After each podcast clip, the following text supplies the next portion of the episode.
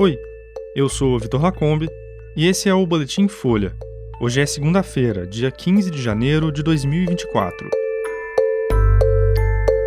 Chuva deixa 10 mortos, alaga ruas, inunda hospital e fecha estações de metrô no Rio. Menos de 5% dos presos soltos na saidinha de Natal não voltaram para a cadeia. E chanceler da China reage à eleição de Taiwan e diz que ilha nunca foi e nunca será um país.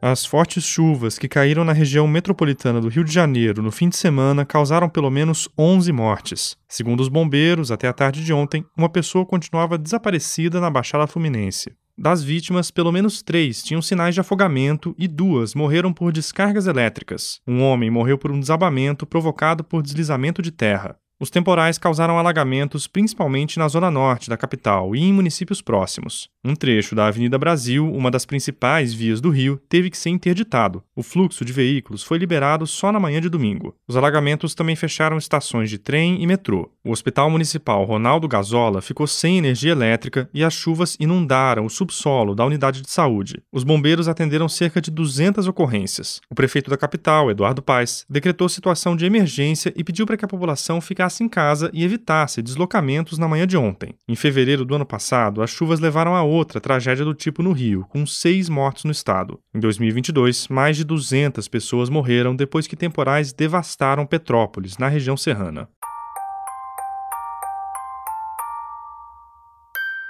Menos de 5% dos detentos que tiveram o direito à chamada saidinha no final de 2023 não voltaram ao presídio. O número foi levantado pela Folha com base em informações das secretarias estaduais responsáveis pelo sistema penitenciário. No último Natal, quase 57 mil pessoas tiveram o benefício concedido pela Justiça em 18 unidades da Federação. 2.700 não regressaram, ou 4,8% do total. Dessas, 151 foram recapturadas. Oito estados disseram que não concederam o direito, entre eles Amazonas, Goiás, Paraíba e Rio Grande do Norte. A Bahia não passou informações e o Pará disse que o benefício está em vigor só em algumas comarcas. O estado onde mais detentos deixaram de retornar ao sistema foi o Rio de Janeiro, com 14%. O Rio, historicamente, enfrenta problemas na área de segurança pública. A saidinha temporária é garantida há quase quatro décadas pela Lei de Execuções Penais. Tem direito a ela presos no regime semiaberto que já tenham cumprido parte da pena, entre outros requisitos. Pessoas que cometeram crime hediondo resultante em morte não podem se beneficiar da saidinha. Cabe às varas de execução penal de cada estado avaliar a concessão do benefício caso a caso. O tema se tornou foco de discussões depois da morte de um sargento da Polícia Militar em Belo Horizonte no último dia 7. Ele foi baleado em uma perseguição a um homem que estava em saída temporária. Um projeto de lei que tramita no Senado propõe o fim do benefício. O presidente da casa, Rodrigo Pacheco, sinalizou apoio ao texto, relatado por Flávio Bolsonaro.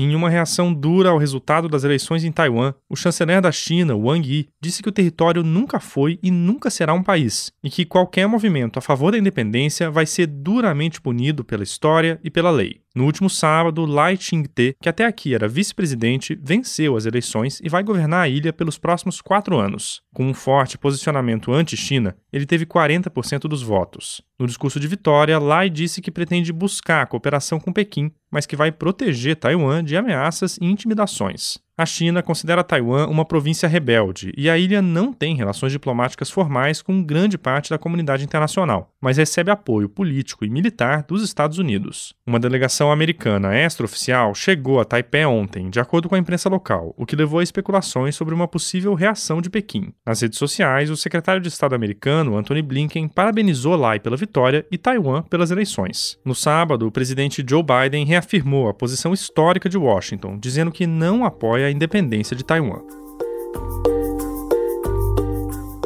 Esse foi o Boletim Folha, que é publicado de segunda a sexta, duas vezes por dia, de manhã cedinho e no final da tarde. A produção é de Gustavo Simon e a edição de som é do Rafael Conkle. Essas e outras notícias você encontra em folha.com. Até mais e boa semana.